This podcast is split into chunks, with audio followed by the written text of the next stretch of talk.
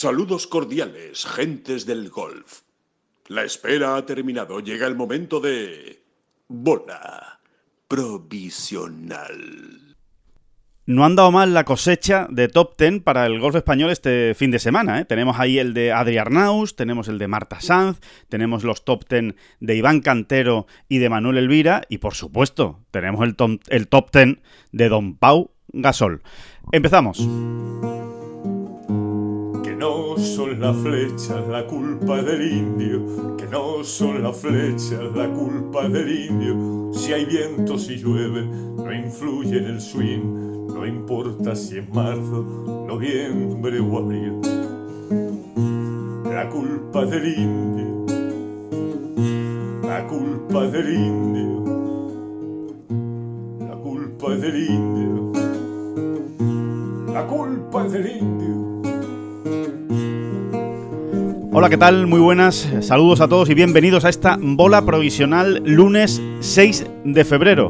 David Durán, muy buenas, ¿qué tal? ¿Cómo estás? Pues aquí dándole vueltas con una foto en la cabeza, la de Justin Rose. Justin ah, Rose. Claro, claro, claro. No, no, no, me extraña. ¿Sabes por dónde voy, no? ¿Sabes por dónde voy? creo, creo que sí, porque, porque va muy bien en, Pebble Beach, ¿no? Basta que digamos esto para que le gacemos absolutamente y, hoy en, jornada de lunes que tiene que acabar todavía el torneo en Pebble Beach, eh, no remate la victoria, ¿no? Pero bueno, efectivamente va muy bien. Y, ¿Y por qué, no? ¿Por qué Justin Rose? Bueno, pues es que ya hemos hablado de Justin Rose, pues por ejemplo en esta bola provisional, mm, como, bueno, pues como un outsider, ¿eh? es, cuesta llamarle outsider a Justin Rose, ¿no? Pero bueno, en realidad no dejaba de serlo este año. Tenía que confirmar, ¿no? Que está de vuelta. Sí. Y bueno, yo creo que lo está confirmando esta semana en Pebble Beach eh, y si gana, hay que pensar en una cosa, ¿eh, Alejandro. Estamos hablando en cable de Ryder Cup, ¿eh? Por supuesto. Vamos, lo llevamos por delante de esto. Sí, sí, sí. Si gana, si gana hoy en Pebble Beach, con los puntos que suman, ya se va a poner ya se va a poner ahí, en la zona caliente de la clasificación Ryder, por la lista mundial, obviamente. Se va a poner pues en torno a unos 10, 11, 12 puntos del equipo, o sea, de, estar en plazas de equipo ya Ryder, ¿no? Sí, sí, sí. Em, esto a principios de febrero tratándose de Justin Rose, pues yo creo que ya realmente hay, que subirlo, hay que subirlo al tren de, posibles mm, jugadores, ¿no? Eh, claro. Y lo que siempre hemos dicho, ¿no? Si tú tienes a Justin Rose en septiembre en buena forma, ¿qué quieres que te diga? ¿no? Eh, como que lo firmamos todos ahora mismo. ¿no? Yo creo que no había, no habría ninguna, ninguna opción de que no fuera así, ¿no? de que no fuera que Luke Donald se lo lleve si no se ha metido ¿eh? por, su propio, eh, por sus propios resultados. Estoy convencido de que un Justin Rose en forma, peleando por ganar torneos y haciéndolo bien, estoy convencido de que estaría en el... Yo creo que hay, hay pocos jugadores que eh, que aúnen tanta. Eh, tanta bueno, que, haya tanta gente de acuerdo, a ver si soy capaz de decirlo, em, en, que, en que todo el mundo lo quiere ver en el equipo. Buscabas, buscabas unanimidad. Eso es, esa es, esa era la palabra, David, joder, esa es unanimidad. Exactamente, que, que aúne tanta unanimidad como él, ¿no? En, torno a que, a que es un tipo que cae bien, que lo ha hecho muy bien en la Ryder y que yo creo que a nadie le cuesta verlo de nuevo en la Ryder, eh, a Justin Rose, al revés. Yo creo que ilusión la presencia de, de, Rose en un equipo europeo de la, de la Ryder por todo lo que ha hecho en la Ryder, evidentemente, y por el tipo de jugador que es, que es también muy adaptable, ¿no? Que puede que puede jugar con cualquiera, que, que hace pareja con quien haga falta. No sé, creo que, que, es uno de esos jugadores que a todo el mundo le gustaría ver en la Ryder.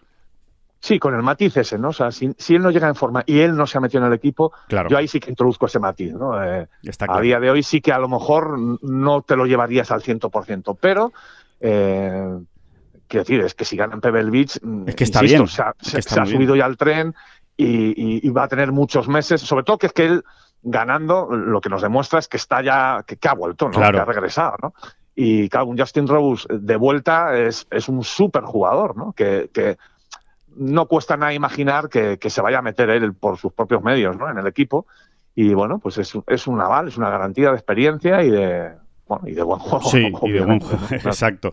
Eh, bueno, ahora mismo, ya por situar, Justin Rose, por si alguien anda, anda perdido, porque esto pues, ha acabado muy tarde en España esta, esta última jornada, que se ha tenido que suspender por falta de luz, ya saben, ¿no? Retrasos por vientos, por lluvia, y al final pues se va a acabar el lunes, se va a acabar hoy eh, Pebble Beach. Bueno, Justin Rose tiene dos golpes de ventaja eh, después de nueve hoyos, le quedan nueve hoyos para acabar eh, su ronda, tiene dos golpes de ventaja sobre Denny McCarthy, Brenton Todd y Peter Malnati Peter Malnati es el jugador que lleva los mismos hoyos que él. O sea que ahora mismo, digamos que es su gran rival, porque eh, tanto Denny McCarthy como Brendan Todd llevan eh, ya más hoyos jugados. O sea, tiene más margen Justin Rose pues para cogerlos o para sacarle más ventaja en los, en los próximos hoyos. Pero bueno, es líder con dos golpes de ventaja. Vamos a ver también qué condiciones hay hoy en Pebble Beach, que ya sabemos que esa es la clave, ¿no? En ese, en ese campo precioso, campo de California, la clave es eh, si sopla mucho viento, si no sopla mucho viento. La verdad es que si aparece un día muy, muy complicado, pues el que tiene ventaja es el que, el que lleva más hoyo jugado. Eso está claro, ¿no? Así que,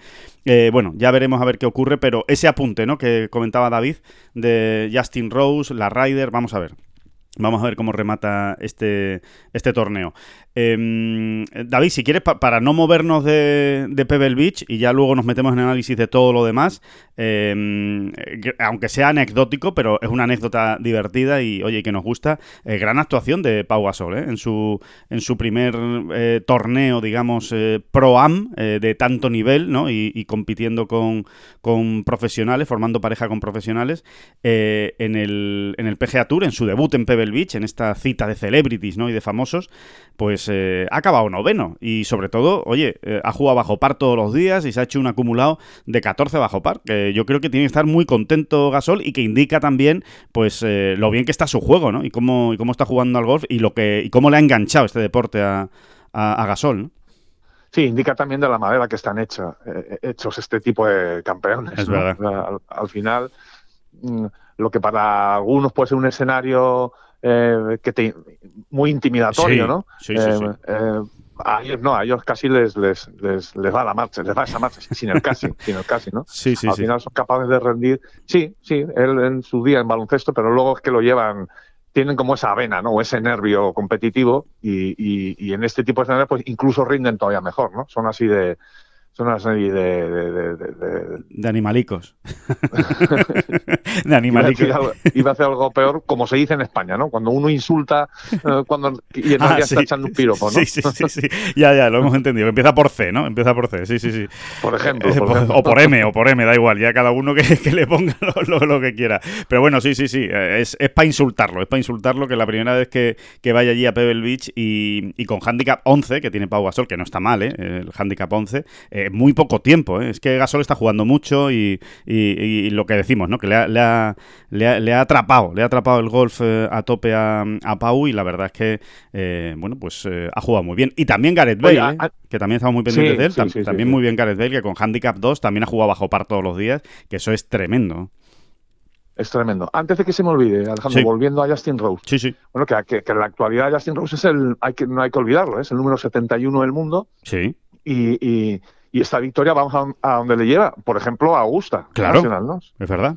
Sí, sí, sí, sí, lo necesita, lo necesita. Él ahora mismo está fuera de, del Masters y, necesitaría, bueno, si gana es que ya da igual eh, el ranking mundial. Ya como ganador de Pebble Beach eh, ya tendría su invitación para Exactamente. Pero, por ejemplo, pues le llevaría también al Mundial Match Play. Eso es. Eh, sí, sí. bueno, otra oportunidad más de sumar cantidades jugosas de puntos, ¿no? Totalmente, totalmente, al, al, match play, así que, eh, bueno, que puedo hacer un, una, una operación interesante, Justin Rose. Sí, sí, muy interesante porque no hay que olvidar que además él no tiene ahora mismo una categoría potente, ¿no? Es decir, él, no, él no, entra, por ejemplo, esta semana no entra en, en Phoenix, ¿no? En los Elevated, efectivamente. En, los torneos más importantes del año tampoco, tampoco está y efectivamente es que, es que ganando le cambia todo, ¿no? Ya, ya, ya estaría eh, pues subido al carro, ¿no? De los mejores eh, jugadores. Así que, bueno, vamos a ver, vamos a ver qué es capaz, ¿no? También tendrá... Dicho, dicho todo lo cual, es imposible ya que gane. ¿eh? ya, después de, lo hemos... todo lo que le hemos de toda la presión que le estamos poniendo, ya no gana ni en broma. lo hemos reventado, lo hemos reventado a Justin Rose en esta mañana. Nada, en 10 minutillos, en 10 minutillos que llevamos hablando de él, hemos reventado al pobre Justin Rose. Pero bueno, si, si también hay alguien que tiene la experiencia y que todo esto también lo tiene en la cabeza y lo sabe, pues es él, ¿no? Así que, bueno, vamos a ver cómo, cómo remata la faena y si, y si es capaz de ganar. Y oye, todo lo que sea, que europeos, jugadores europeos, vayan ganando en el PGA Tour, oye, pues son, son kilitos ahí de confianza que se van ganando eh, para cuando llegue la, la Ryder Cup, ¿no? Allá por, por septiembre. Así que, que nada, bueno, eso en cuanto al ATT de Pebble Beach, el Pro Am, eh, que ya decimos que acaba hoy, eh, acabará hoy eh, con esos últimos nueve hoyos que quedan para completar el, torneo. El resto de la jornada, el resto de los torneos que hemos tenido este fin de semana, pues nos ha arrojado cosas bastante, bastante interesantes y actuaciones de los españoles muy buenas. O sea, ha habido opciones de, de victoria, especialmente en el circuito europeo, en el DP World Tour y en el Challenge Tour. Hemos tenido a jugadores luchando pues hasta los últimos nueve hoyos, ¿eh? y hasta los cinco últimos incluso diríamos, eh, y finalmente no, no, se ha podido dar, pero bueno, es una, es una de esas semanas que se puede decir que el balance es notable o satisfactorio, ¿no? En el que eh, se suman puntos y, se sigue creciendo, ¿no? En los distintos rankings. Empezamos por el Challenge Tour, por ejemplo, que empezaba la temporada y, hemos estado muy pendientes y, y, se lo decíamos, ¿no? En el, en el último podcast, ¿no? lo importante que es verse ya arriba desde el principio y eso es lo que han hecho Manuel Vira Iván Cantero, sobre todo diría que Manuel Elvira, ¿no? Es el, nombre propio porque ha estado arriba prácticamente toda la semana.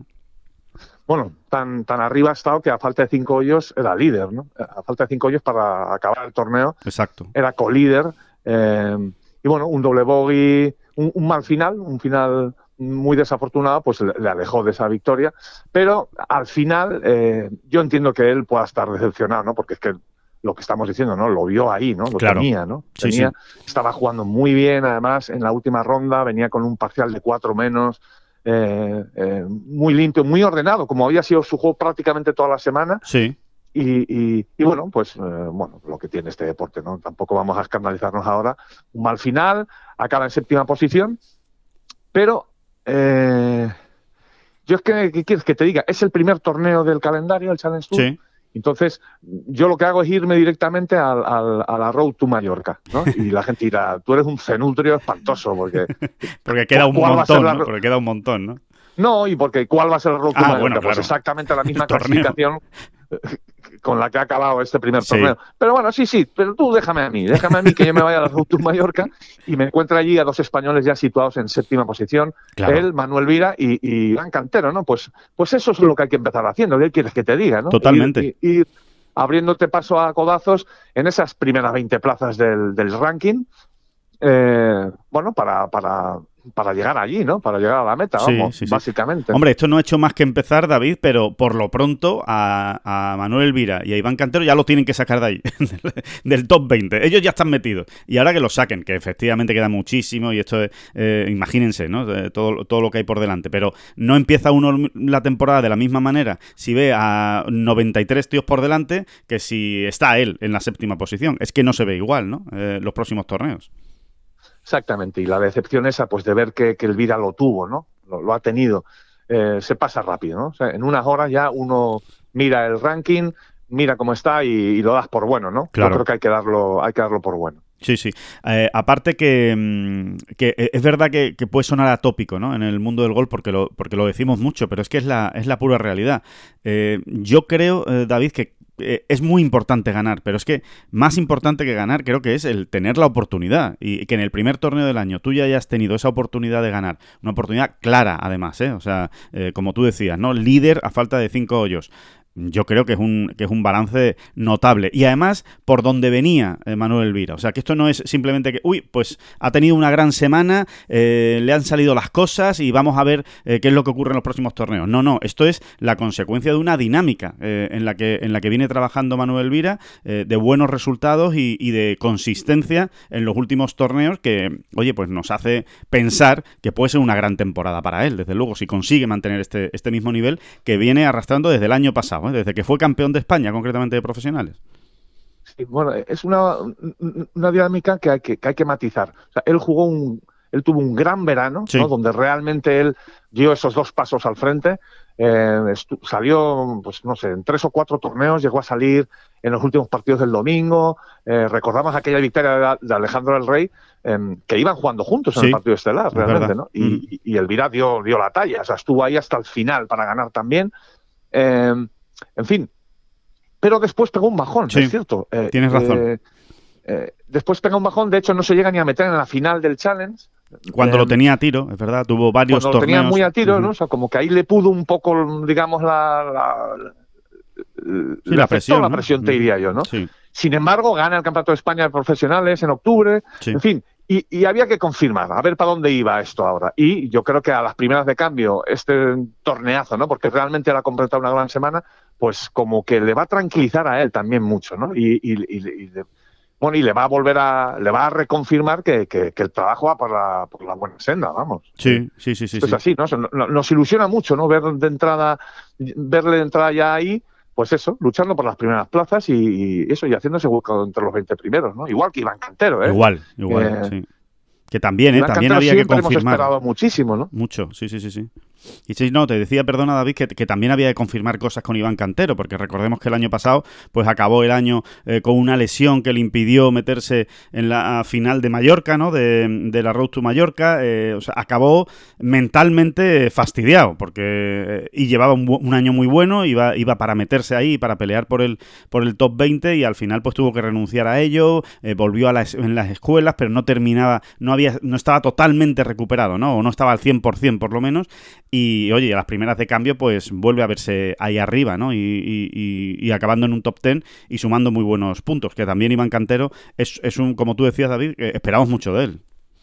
Sí, y, y, luego volver a insistir en una idea, Alejandro, que es que este es el camino. O sea, el camino del Challenge Tour es el camino, ¿no? Porque es un, hoy en día, siempre lo fue de alguna manera, pero te aseguro que hoy en día es un, es un perfecto, diría, magnífico banco de pruebas, ¿no? De cara a esa primera división, ¿no? Y, vale, voy a, voy a traer un, un ejemplo que quizás sea un poco oportunista, ¿no? Porque llama mucho la atención, pero oye, que ahí está, ¿no? El ganador el año pasado del ranking del Challenge el inglés Nathan Kinsey. Sí. Bueno, el inglés Nathan Kinsey dice, bueno, pues a ver qué tal le va, ¿no? ¿Qué tal le está yendo ¿no? en, su ascenso a la primera división? Bueno, insisto que es un poco oportunista porque el ejemplo es muy bestia, ¿no? Pero es que ha jugado siete torneos ya de la actual temporada del circuito europeo, ha pasado siete cortes eh, y prácticamente ya ha hecho la mitad del camino para mantener la tarjeta, ¿no? Ha ido sumando, sumando. Es verdad que todavía no tiene un top 3 ni un top 5, pero bueno, sin ir más lejos, en Ras Al Khaimah esta semana ha acabado en el top 20 y, eso es lo que viene haciendo, ¿no? Eh, tiene ya por ahí un, décimo puesto, un, duodécimo creo, y haciendo las cosas muy bien y sobre todo demostrándonos a todos que, en el Challenge Tour eh, eh, se, forjan, se forjan efectivamente hoy en día jugadores mm, con más que suficiente capacidad para, para luego hacerse un hueco tranquilamente en, el, en la primera división. Sí, que al final el salto, David, no es tan grande, ¿no? Eh, se podría decir, cuando uno lo ha hecho bien en el Challenge Tour durante toda una temporada, y eso evidentemente lo refleja el ranking, eh, ese top 20 ¿no? del, del, Challenge Tour, para estar ahí tienes que haberlo hecho bien durante toda una, durante toda una temporada, un año completo.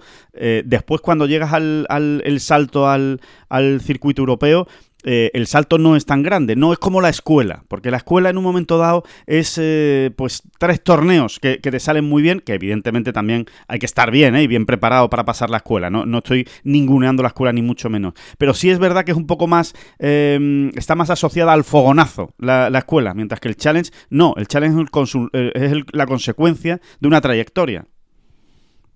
Así es, y luego habrá casos para todos los gustos, pues habrá quien le cueste un poquito más adaptarse, por supuesto, pero, pero bueno, que ahí está, ¿no? Y, eh, que, mm, y, pues eso, ¿no? Dicho todo lo cual, pues ver a dos ahí arriba, pues está muy bien. Y luego otros que no lo han hecho tan mal. Borja Virton, no, digamos que ha empezado también bastante bien.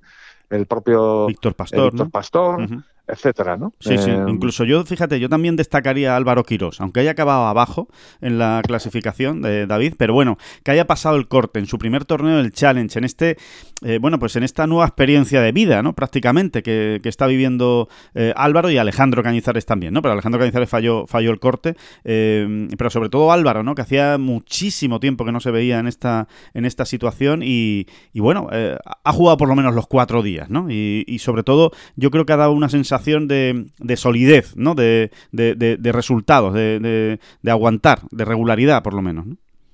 Sí, sí, sí, efectivamente. Y como tú dices, no es fácil, ¿eh? No es fácil descender de categoría y, centrarte rápidamente, ¿no? Eh, pues sí, sí, en efecto. O sea, yo creo que el, balance de, esta, de este estreno, de este arranque de Challenge Tour mm, tiene que ser como mínimo notable. Notable.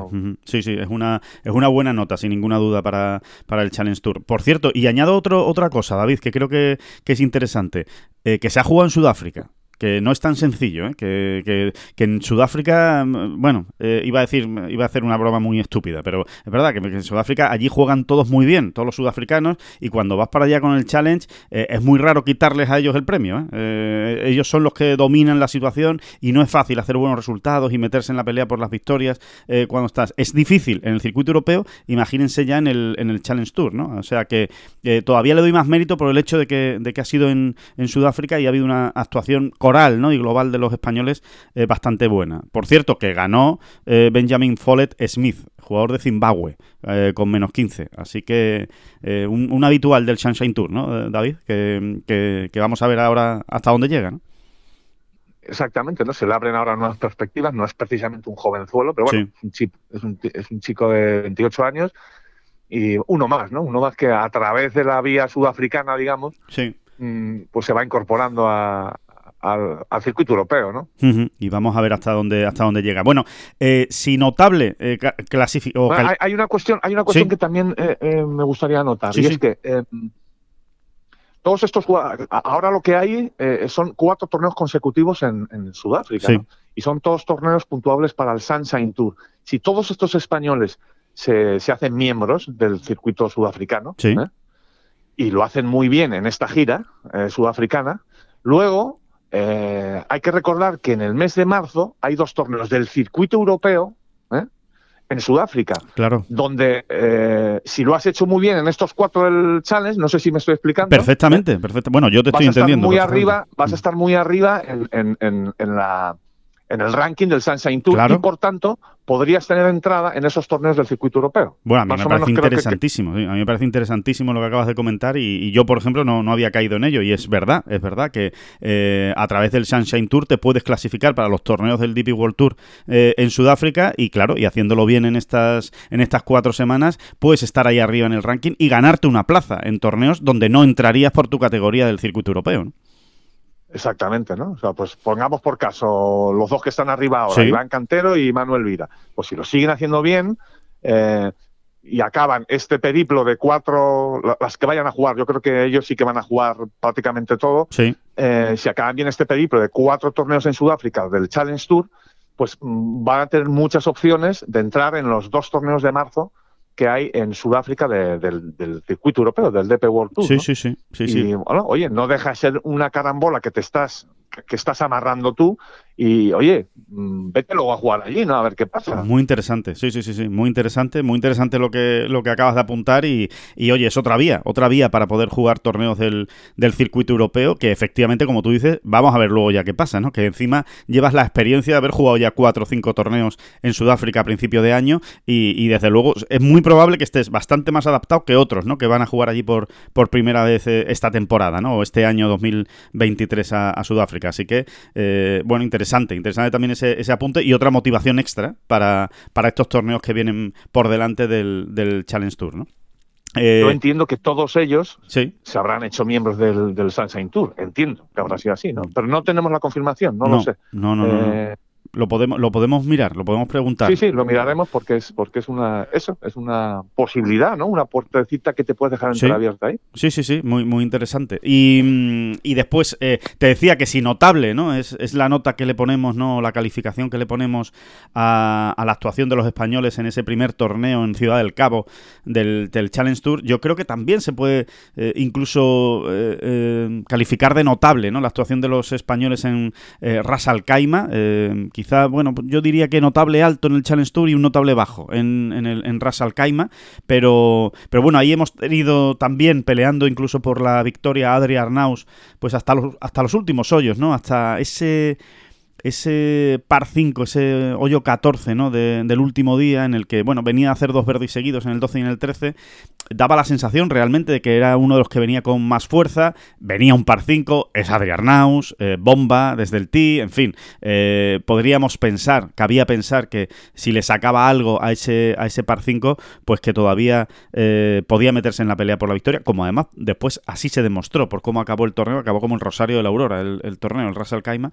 Bueno, pues... eh, Eh, nada, al final no pudo ser, no hizo el verde en el par 5, dos bogies eh, consecutivos, 16 y 17, pues ya lo sacaron ¿no? de esa posibilidad. Pero, oye, ha, sumado un, un, top 10, uno más de Arnaus en el circuito europeo, sin todavía estar eh, yo diría que eh, fiable, voy a llamarlo fiable, sin estar todavía fiable eh, desde el tee con el driver, se las arregla Arnaus para, para hacer resultados, ¿no? Como, como, como churros. tiene, tiene esa virtud, ¿no? Por eso por eso siempre hablamos tanto y tan bien de, Arnaus, por eso esperamos tanto de Adri Arnaus, porque sin estar fino, sin estar realmente engrasado, eh, saca resultados. Es, ese poderío que tiene ¿no? y, que, demuestra siempre y que, en cualquier momento se le puede ver ganando un torneo. Esa es la realidad.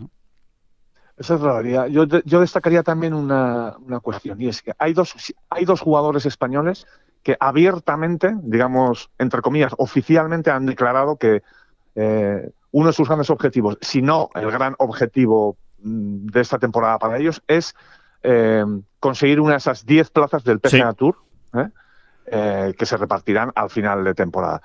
Esos dos jugadores son Adri Arnaus y Rafa Cabrera de ellos. Son los dos que, digamos, públicamente lo han reconocido así. No, no, no, e, ese es mi gran objetivo, ¿no? Bueno, y son los dos que acabaron ayer más arriba, ¿no? Y, quieras que no, pues, pues, pues, pues, es muy pronto, pero podemos irlo viendo ya, ¿no? Pues Adrián Naus, con su sexto puesto ayer en Ras Al Khaimah, ya se encaramado al puesto 38 la Race to Dubai. Sí. Rafa Cabrera, pues Rafa Cabrera, que terminaba ayer decimotercero, pues ya está el 46 en la Race to Dubai. Eh, y hay que pensar en que esas 10 primeras plazas no, no, no significa que haya acabar entre los 10 primeros. Exacto. Calculábamos, Alejandro, estas navidades más o menos que con un top 25 en la Race Dubai, pues lo vas a tener bastante bien. Bastante bien, sí, entre el 20 y el 25. Todo lo que sea acabar entre el, entre el, puesto 20 y el 25 te puede dar la opción de, conseguir la tarjeta. O sea que es importante pues, estar por pues, ahí. Pues, pues ya rondan, ya van rondando, ¿no? Ya van rondando y es importante, ¿no? De, eh, eh, verlos ahí, ¿no? Esa va a ser otra carrera apasionante, ¿no? Que vamos a seguir durante toda la temporada. Sí, sí, totalmente, ¿no? Eh, porque, porque va a dar muchísimo juego, va a dar muchísimo juego y va a dar eh, mucho que hablar. Y después, eh, en líneas generales, la actuación de los españoles pues no fue mala en cuanto a, jugar los cuatro días, ¿no? En cuanto al corte. fueron muchos los que pasaron el corte, de, los que estuvieron arriba, pues ya no tantos, ¿no? Los que acaba de decir David, tanto Arnaus como Rafa Caberabello. Sí me quedo también con, bueno, pues con Ángel Hidalgo y Alex del Rey, que, tienen que seguir sumando. Bueno, Ángel Hidalgo pegó un buen bocado ¿no? en, en Dubái, pero precisamente en un campo que no le va mucho, ¿no? en el que él no estaba tampoco muy convencido de, jugar precisamente en Ras Al Khaimah. Bueno, pues eh, pasó el corte, hizo un, gran domingo y, oye, y otro, otro pellizquito que ha pegado a la, a la tarjeta que, siempre está, está muy bien. Y Alex del Rey, bueno, pues demostrando que tiene momentos en los que se enciende, que yo creo que hay que apartarse, porque viene eh, a rasa en, en, el campo, empieza a hacer verdis como si no hubiera mañana y después pues se tiene que quitar esos apagones ¿no? de, de, encima. Tiene también unos momentos apagones en los que pues es capaz de pues eso de hacer eh, triple bogey, unir varios bogies que, son los que le acaban estropeando el, resultado, pero, pero también es la consecuencia, David, de un, de un jugador absolutamente eh, eléctrico, ¿no? Como es eh, Alex del Rey, ¿no? Sí, sí. Eh, a ver, yo creo que eh, los indicios son más buenos que otra cosa. Sí. Pero, eh, ¿cuántas veces hablamos? ¿no? ¿Cuántas veces hablan ellos, ¿no? los, los profesionales de élite, de la famosa consistencia? ¿no? Es que no hay otra. Claro. No hay otra. Mm, cuando encuentras ese clic, ¿no? Esa manera, o, sea, cuando tú encuentras la manera de rendir, pues digamos que normalmente, pues al 80, al 90%, al 70%, pues vas a estar ahí, vas a sumar puntos, te vas a meter en, muchas peleas, eh, en las peleas más, más bonitas, más interesantes, ¿no? De un golfista. Eh, y esa es la clave, ¿no? Eh, le ha pasado a Arnaus también y, son jugadores en ese sentido bastante parecidos. ¿Qué quiere decir? Porque además son pegadores impenitentes, ¿no? es, una, es una locura, ¿no? los drives que ha llegado a pegar Alejandro el Rey esta semana allí, ¿no? Que es un campo que, que invita a ello, es verdad, ¿no? Y sí, sí, es que, es que, mira, una simple prueba. Dame, dame unos segundos. Sí, ¿eh? sí, sí, sí, sí, Una prueba eh, para ver el tipo de jugador también, ¿no? O lo que ha hecho en esta semana eh, Alejandro del Rey y lo que nos deja. Mira, es verdad que eh, Gavins, que fue el ganador, sí. hizo muchos verdis, pero mira, Alexander Bjork, por ejemplo, que quedó segundo. Sí. segundo empatado con Lombard, pues ha sumado, sumó prácticamente el mismo número de verdis que Alejandro del Rey. Claro. En, toda la semana, ¿no? Es- y yo eso lo veo desde un punto de vista positivo. ¿Qué quieres que te diga? Porque a- al final lo importante es hacer eh, Muchos es tener el verdi, ¿no? Sí. Tener el verdi, y y siempre me da siempre me dado más sensación que es más sencillo ir eh, eh, ir mejorando ¿no? en, en esa otra parte de la consistencia que es el bueno pues el, el no fallar al, al lado malo y el no meterte en muchos líos Claro. que el, Que hacer pero el jugador que tiene que tiene Verdi que lo tiene y Alejandro lo tiene pues no sé como que siempre nos ha yo creo que abre más expectativas de esa manera no Sí. un jugador con ese perfil no Sí, sí, estoy tota- totalmente de acuerdo. Al final, al final hay que hacer mucho verde ¿eh? para, para estar arriba y para, y para poder mantenerte en los rankings y, poder, eh, bueno, pues triunfar en el fondo, ¿no? En, el golf y, no andar eh, apurado o agobiado, ¿no? Siempre eh, la capacidad de hacer verde es fundamental y eso, evidentemente, como dice, como dice David, eh, va sobrado, eh, Alex del Rey, ¿no? El, mm, simplemente, bueno, comentar que ganó Daniel Gavins y que la, bueno, que la última, el último tramo, el último hoyo del, del torneo fue absolutamente angustioso, o sea, fue increíblemente eh, em, duro de encajar porque parecía que se le iba eh, a Daniel Gavins, que salía con, con, con dos golpes de ventaja. Eh, mandaba la bola al agua, mandaba otra bola al agua, tenía que invocar un pad de doble bogey de 8 metros, de 8 metros, eh, para eh, acabar un golpe por delante de Bjork. después Lombard tuvo pad de Eagle para poder salir al desempate, pero lo falló. Yo creo que al final eh, Gavins lo pasó fatal. Lo que ocurre es que, bueno, como ganó, pues eh, ya está todo, todo arreglado y, se olvida, ¿no? Pero el que debe estar dándose golpes con la cabeza es eh, Alexander Bjork, porque es que realmente tuvo el torneo en su mano. Tuvo el torneo en su mano jugando el hoyo eh, 18. Si hubiera hecho Verdi, habría ganado y era un, era un hoyo bastante de Verdi. O sea, se estaban sacando muchos Verdis ese, ese día, pero es que incluso con un par eh, habría, habría salido al desempate y el par lo tenía hecho porque es que de tres estaba en green y hizo un tripateo donde no existía, ¿no? Eh, un, un pad de tiró un pad de par realmente realmente malo. Y, y bueno, y, y simplemente es que es verdad que, que también lo hemos dicho muchas veces, pero es que no, no está de más recordarlo, ¿no? Eh, lo difícil que es ganar, ¿no? Cuando, cuando estás ahí, lo difícil que es rematar los torneos y, la cantidad de cosas que tienen que pasar y que pasan muchas veces para que al final uno se acabe llevando la, la victoria, como en este caso fue el inglés. ¿eh?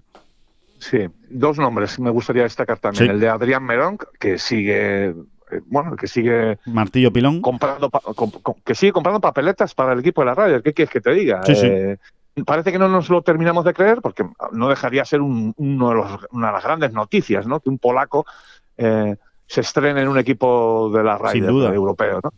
Eh, pero bueno, que ahí está, que, que quedó cuarto y que es el número 5 en la Race to Dubai y que ojo con él. Y luego el de Olesen, ¿no? Es que es un jugador que viene Sí. también ahí como en una segunda línea, Tienes pero razón. bueno, que ya hizo una gran Ryder en 2018, la única que ha jugado, y que, y que, y que está demostrando que, que, pues, pues, que prácticamente ha alcanzado, eh, que está alcanzando su pico más alto, ¿no? De juego. Y cuando Olesen alcanza sus picos más altos, es un súper mega jugador. Es así, ¿no? Sí, sí, sí, sí. Y además es bastante, es muy ganador, Olesen también. O sea que cuando está ahí arriba y, y tiene opciones de ganar, eh, suele amarrarla bien eh, cuando, cuando está jugando bien. ¿eh?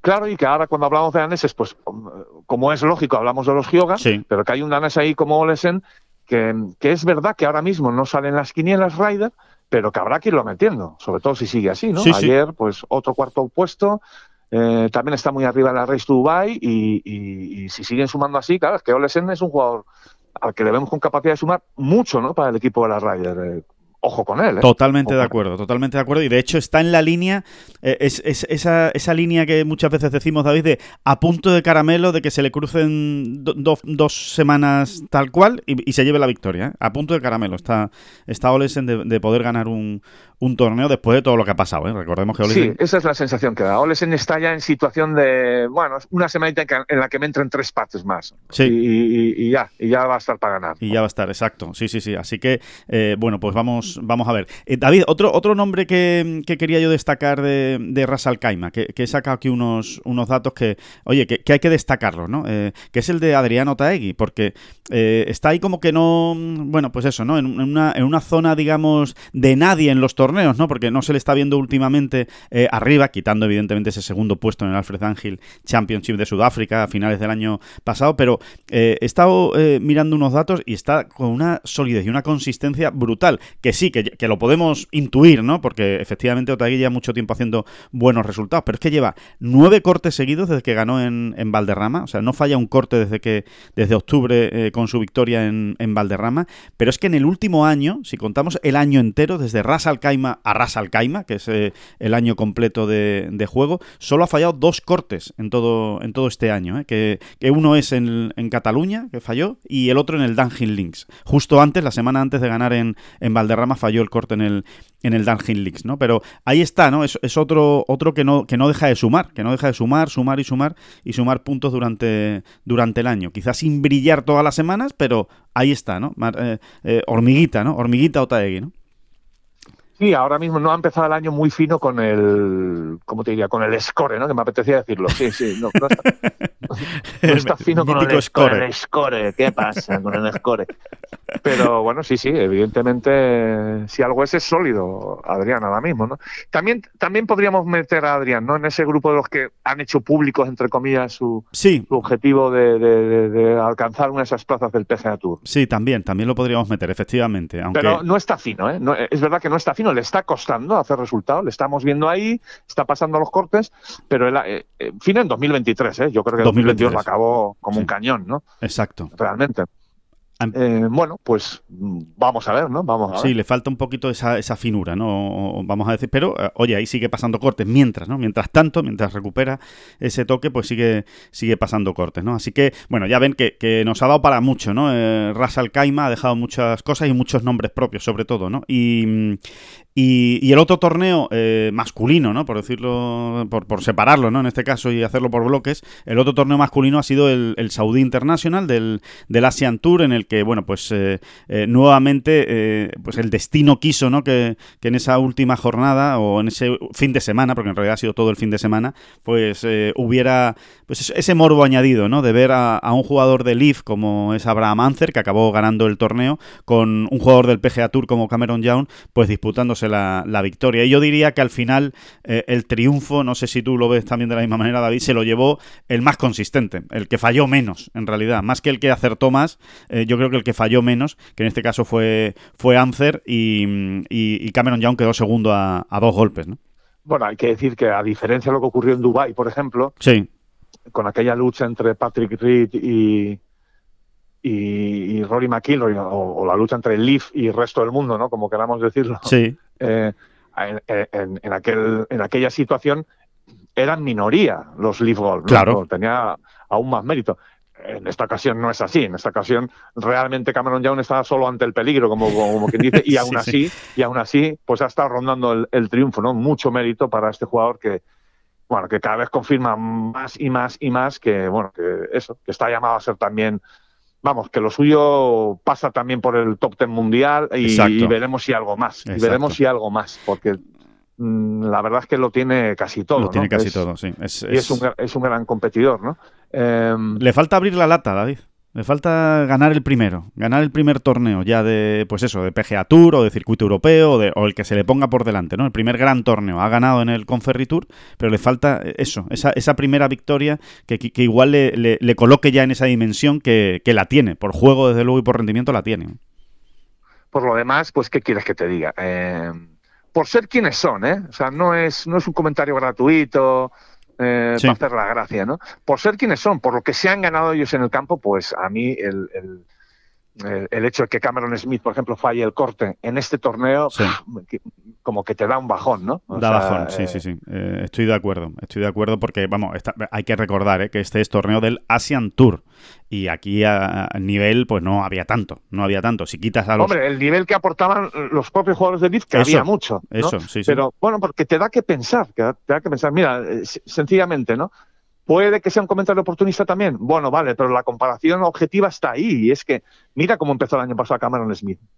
O sí. dicho de otra manera, mira cómo se preparó para aquel Century Tournament donde John Ram no ganó porque se encontró precisamente a un tipo absolutamente in inabordable, ¿no? Totalmente. A la hora de hacer verdis y de jugar al golf, ¿no? Fue una cosa terrorífica, que, que, que, ganó con menos 34, me parece, ¿no? Es una, cosa una barbaridad, sí, sí, sí.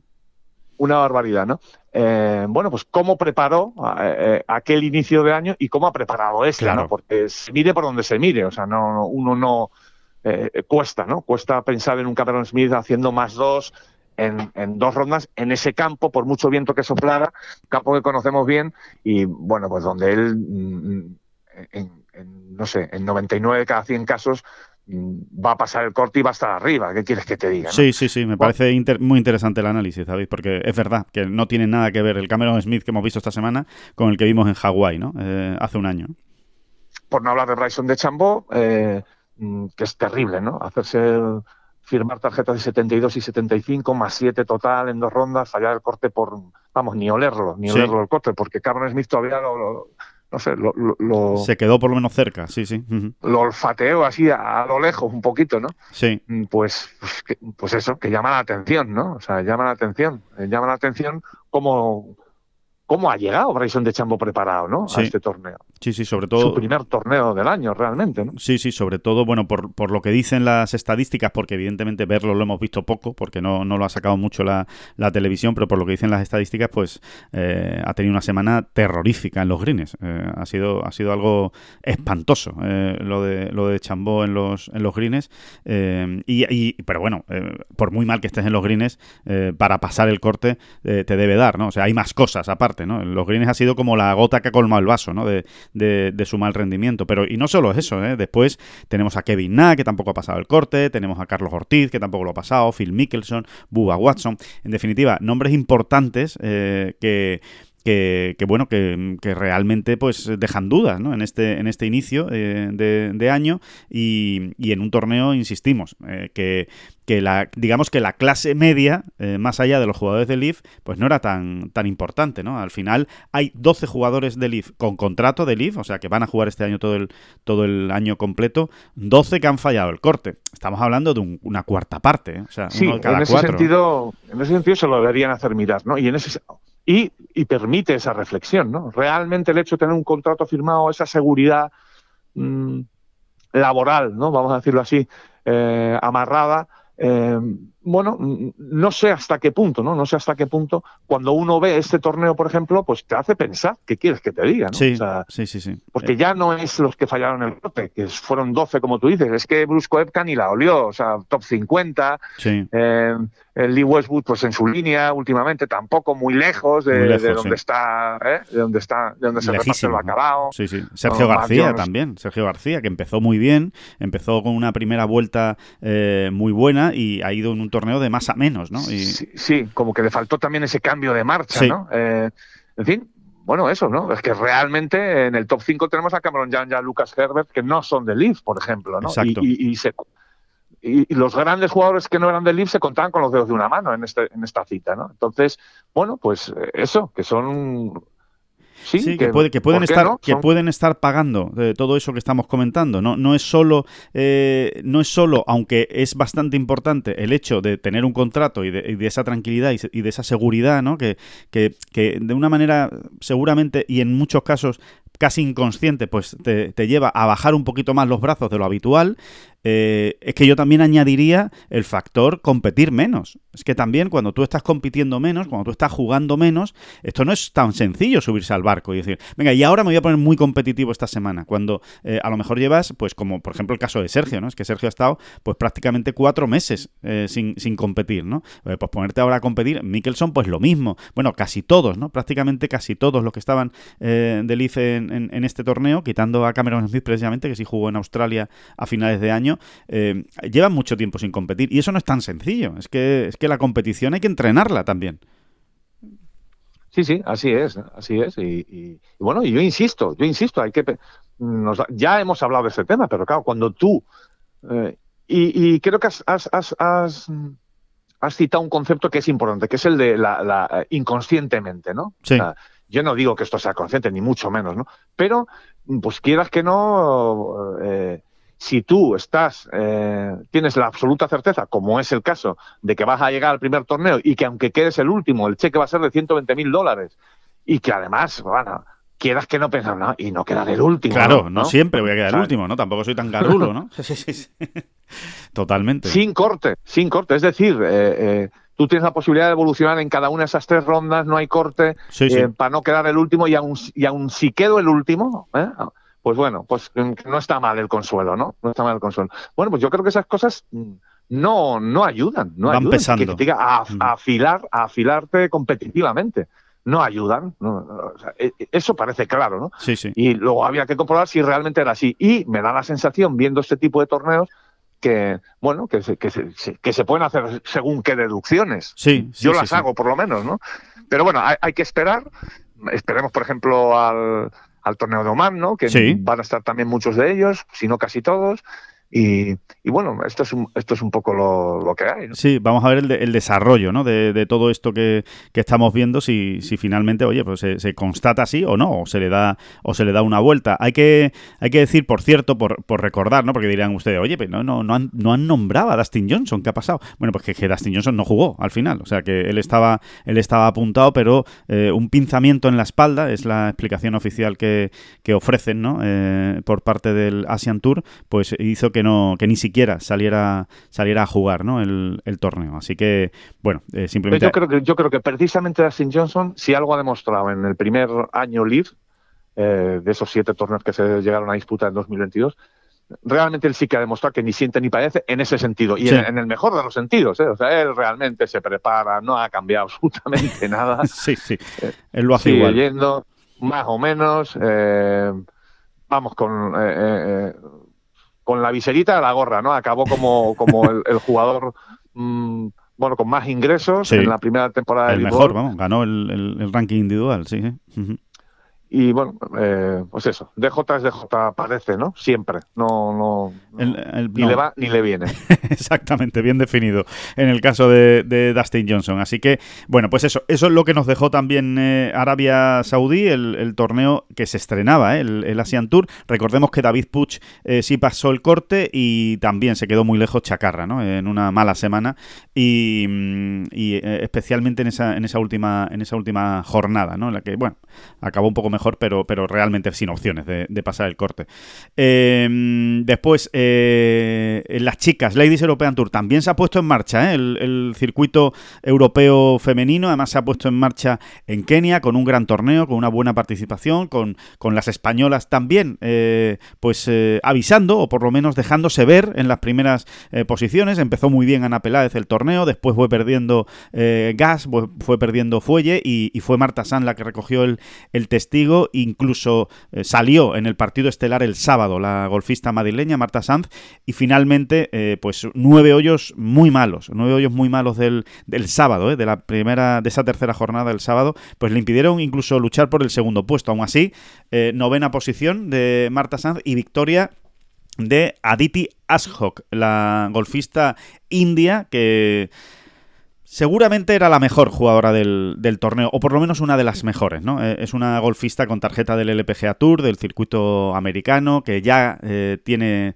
tenía tres victorias del Ladies European Tour, esta es la cuarta, hace tiempo que dio el salto a Estados Unidos, ahí es donde le está costando un poco más, no ha ganado todavía, pero mantiene la tarjeta eh, sin grandes problemas eh, todos los años, es una grandísima jugadora, bueno, y lo, ha, y lo ha demostrado esta semana ganando con nueve golpes de ventaja, ¿no? O sea, ha sido casi abusivo, ¿no? Se podría decir, ¿no? Ha ganado co- con, facilidad. Se en este caso sí que eh, se podría decir que ha ganado con, con facilidad. Pero nos quedamos con ese eh, top 10 de, de Marta Sanz. eh, y, y si te parece, David, eh, vamos a escucharla porque, bueno, nos, nos mandaba este audio a, a Ten Golf precisamente justo después de, de acabar el, torneo, de, de- de sumar esa novena posición, en la que explicaba pues cuáles habían sido sus sensaciones y sobre todo también nos contaba cosas de futuro, ¿no? Me he encontrado muy bien, he trabajado muy bien este invierno con Antonio. eh, he jugado un golf muy sólido, la verdad, nada, nada espectacular, pero muy sólido para que lo que creo que necesita este campo, que es complicado y, y que siempre hace mucho viento. Las condiciones siempre son duras, como se puede ver en los resultados.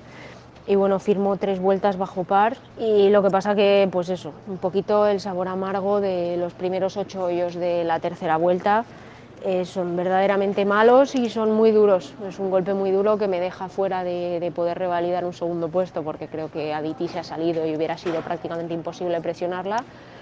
Eh, pero creo que sí que podía haber luchado por el segundo puesto si no, si no ocurre eso y bueno, a quedarse con lo bueno, ¿no? Pues eso, me he recuperado hoy, eh, me llevo un top 10, son puntos muy valiosos y, y me llevo las, las sensaciones mías de, de estar jugando bien, confiada, a gusto y, a seguir poco más. Un poco también la rabia de pues que si yo hacía un top ten aquí me metía en Marruecos y lo que pasa que, que claro, fíjate, se la han llevado la 1 y la 2, o sea, porque ni Aditi ni, ni April estaban en Marruecos. Entonces, fíjate, había que hacer top 2 para entrar a Marruecos.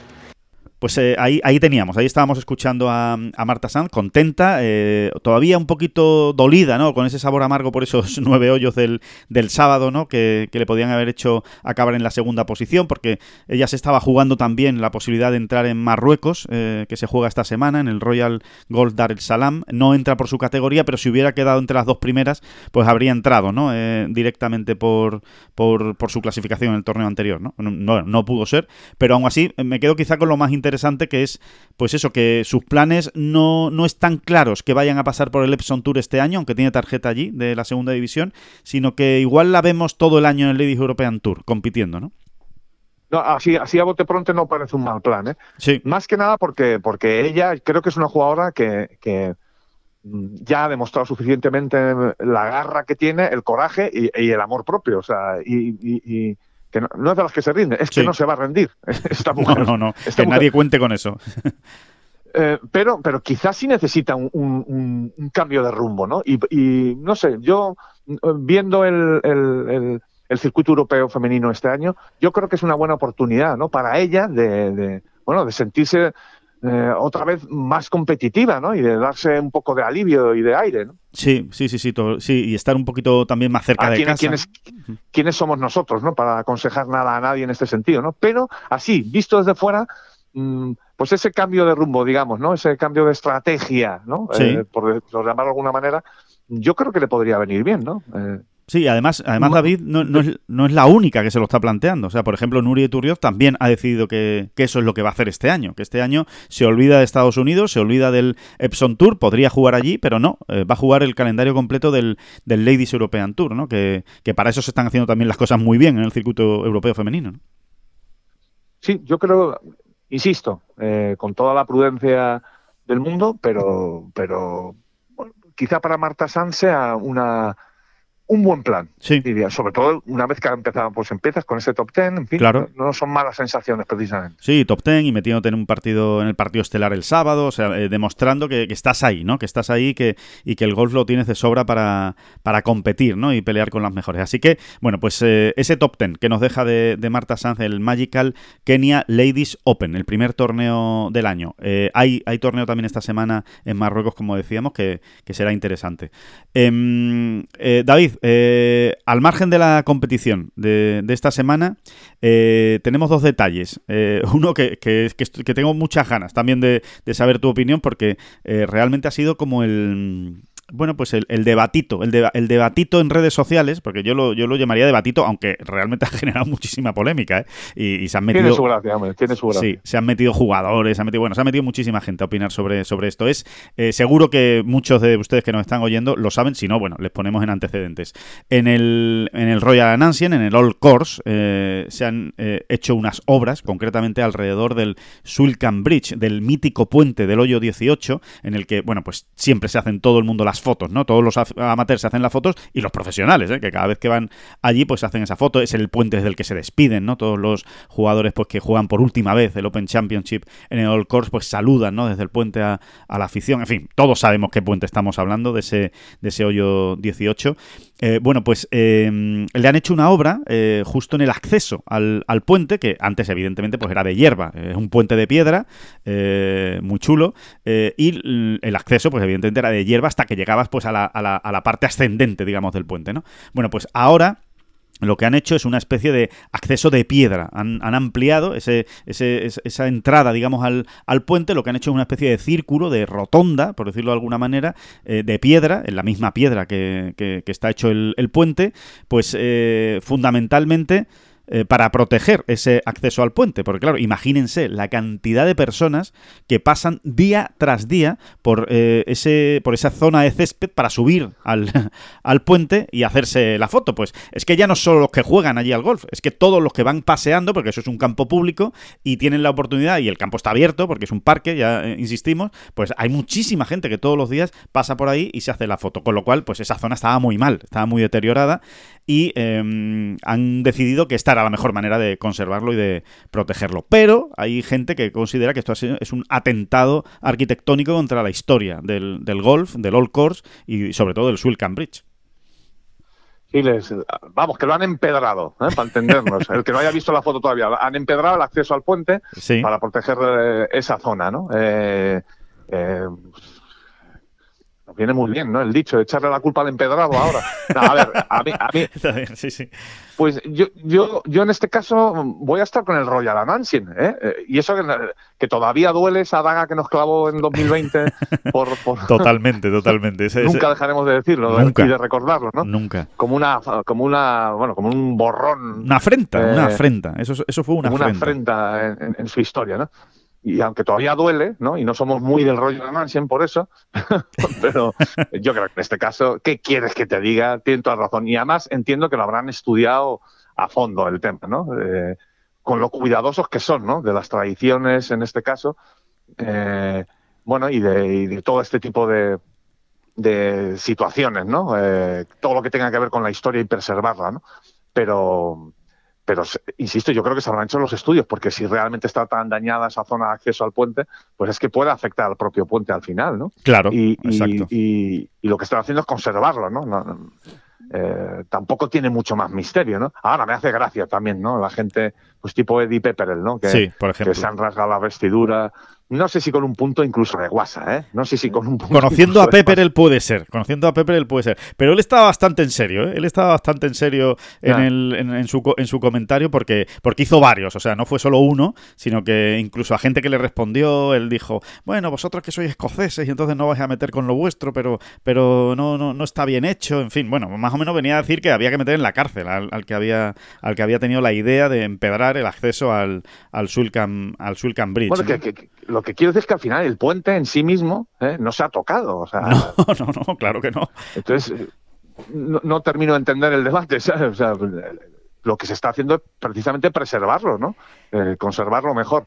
Pero bueno. Eh, sí, porque además hay que decir, fíjate si se, si se levantó tanto revuelo, David, que, que, el, que el Royal Nansien, bueno, en este caso la, sociedad San Andrews Links, ¿no? Que es la que se encarga del cuidado de, del campo, tuvo que emitir un comunicado. Ayer, ¿eh? Domingo, tuvo que emitir un, un comunicado por la cantidad de, de bueno, pues de, memes que se estaban haciendo, de debate en las redes sociales, de críticas que estaban llegando, donde explicaban precisamente esto, oye, que, que, no, que esto no ha sido un capricho, que es que la zona estaba muy mal. Es más, no solo la zona estaba muy mal, es que había muchos momentos durante el año que tenían que cortar el acceso al puente, precisamente por lo mal que estaba eh, la zona eh, de, hierba justo antes del puente, con lo cual había muchos aficionados que a lo mejor les tocaba jugar ese, ese día en San Andrews, o pasar por San Andrews, o visitar San Andrews ese día, y no podían eh, hacerse la foto en el puente porque estaba cortado el acceso. O sea que también lo han hecho para que no haya que cortar el puente y que todo el mundo que vaya por allí, porque se pueda hacer la, la foto. Y yo creo, sinceramente, las fotos engañan muchas veces, ¿no? Cuando, cuando uno ve las fotos, eh, igual impresiona, ¿no? Porque dice, y esto, esto no estaba antes, ¿no? Entonces choca, puede que choque. Pero yo creo que no debe estar ni tan feo, ¿eh? Creo yo, eh, cómo, lo han dejado. Eh, habrá que verlo cuando, cuando vayamos por allí, pero sinceramente a mí me parece que, que ni, ni, siquiera han hecho una, una cosa horrorosa, que, que, tú digas, hay que ver la modernidad que han puesto aquí en un campo tan, tan antiguo o en un símbolo tan antiguo, ¿no? Como es el, el puente, ¿no? Qué vamos, está precioso. Está precioso. Así que, así que bueno, ahí, queda, ahí queda nuestra opinión, la, opinión de esta bola provisional en, en, uno de los asuntos candentes de este, de este fin de semana, que es ese, esas obras. Y, y por cierto, también me quedo con una foto eh, que nos gusta mucho, porque, a ver, nos cae también Tom Kim, que todo lo que sea que John Ram se pegue mucho a Tom Kim y juegue cosas con Tom Kim y esté cerca de él, pues oye, que nos gusta todavía, todavía más. Y lo hemos podido ver a los dos el sábado entrenando en el TPC Scottsdale, entrenando como les gusta entrenar a, estos señores, David, jugando, jugándose los cuartos y, haciendo un, un, partido ¿no? de dos contra dos de, por parejas eh, con, Michael Phelps, nada menos, y JJ Watt, ¿no? Eh, jugador de, fútbol americano. Así que, eh, bueno, se lo han pasado bien y, sobre todo demuestra pues ya las ganitas, ¿no? Las ganitas que tienen tanto Ram como Tom Kim de, de jugar ese Phoenix Open que se juega esta semana en el TPC Scottsdale y que no hay mejor manera que prepararlo que un sábado que está muy tranquilo irte allí a, jugar al golf, ¿no? Con el Yo me quedo con eso, me quedo con las ganitas, sobre todo las de John Rand, las de Phelps y Tom King me importan un poquito menos, ¿para qué te voy a engañar? Bastante menos, de hecho. Pero, sí, porque ya nos, meten faena, ¿no? Nos meten en, en, qué faena, ¿no? Pues dos torneos elevated ¿eh? que vienen, que se, que se, que se avecinan y que están ya aquí, ¿no? Y donde vamos a tener a John Ram pues de nuevo viendo cómo puede sorprendernos el muchacho, ¿no? Eh, eh, eh, bueno, ya no sé si es sorpresa, lo que ya no es tan sorpresa, ya no es tan sorprendente, ¿no? Ver a John ahí arriba o incluso jugándose el domingo la victoria, ¿no? Como ha venido ocurriendo, pues desde que empezó 2023, ¿no?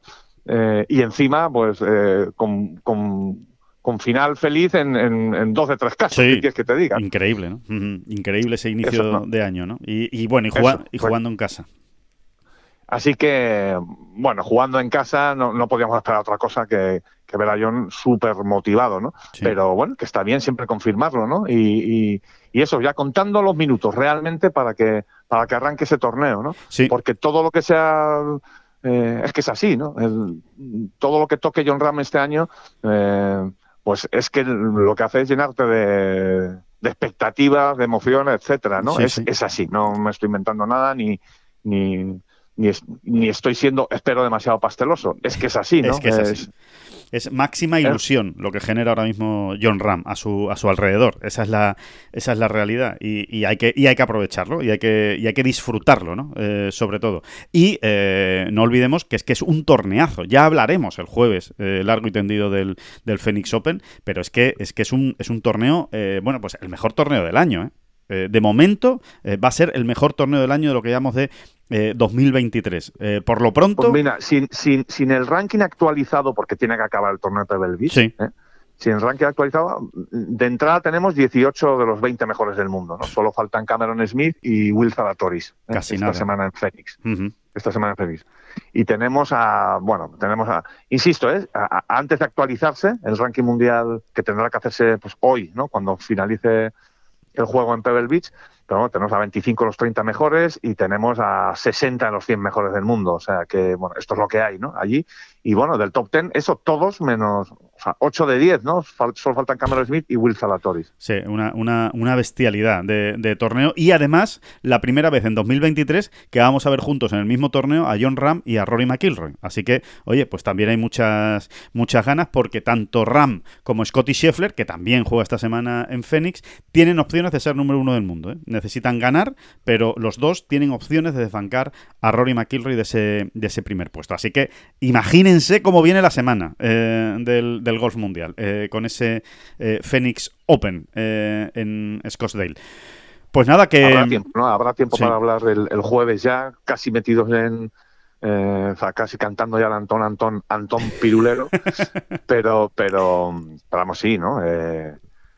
recordemos también ¿no? que Scotty Scheffler es el defensor del título y que fue precisamente hace justo un año aquí en Phoenix donde empezó aquella, aquella carrera hacia la gloria absolutamente eh, eh, absolutamente maravillosa, ¿no? De Sí. Scotty Scheffler, Sí. que ganó, pues eso, ganó cuatro torneos de seis o, o- o algo así, ¿eh? siendo una de las victorias el, el Master de Augusta, ni más ni menos, ¿no? Efectivamente. Esa broma, esa broma que hizo Scheffler el año pasado en primavera, ¿no? Eh, que fue que fue impresionante, desde luego. Y mm, oye, por cierto, que no se me que no se me olvide que el que hoy hoy lunes 6 de febrero empieza la famosa reclamación judicial eh, entre varios jugadores del, del circuito europeo eh, y de Leaf Golf, eh, que han jugado en Leaf Golf, eh, contra el circuito europeo. Vamos a ver en qué acaba. Es del 6 al 11, es decir, durante toda esta semana se van a estar pues tomando declaración, investigando, documentos, etcétera, etcétera, etcétera, y vamos a ver qué ocurre. No creo que vayamos a saber muchas cosas esta semana, pero lo que se vaya eh, sabiendo, lo que se vaya conociendo, pues evidentemente se lo, se lo iremos contando, a ver si hay algunas pistas de lo que puede ocurrir o de la decisión que puede tomar ese juez respecto a la eh, reclamación, ¿no? Así que interesante también la semana en ese sentido. Y poco más, que hasta aquí llegamos, hasta aquí llega esta bola provisional, eh, que nos volvemos a escuchar, eh, como decía David, el jueves, eh, ya con los torneos por delante y que se lo pasen muy bien toda esta semana, que muchísimas gracias a todos por escucharnos y que por supuesto y siempre, muchísimas gracias, David Durán.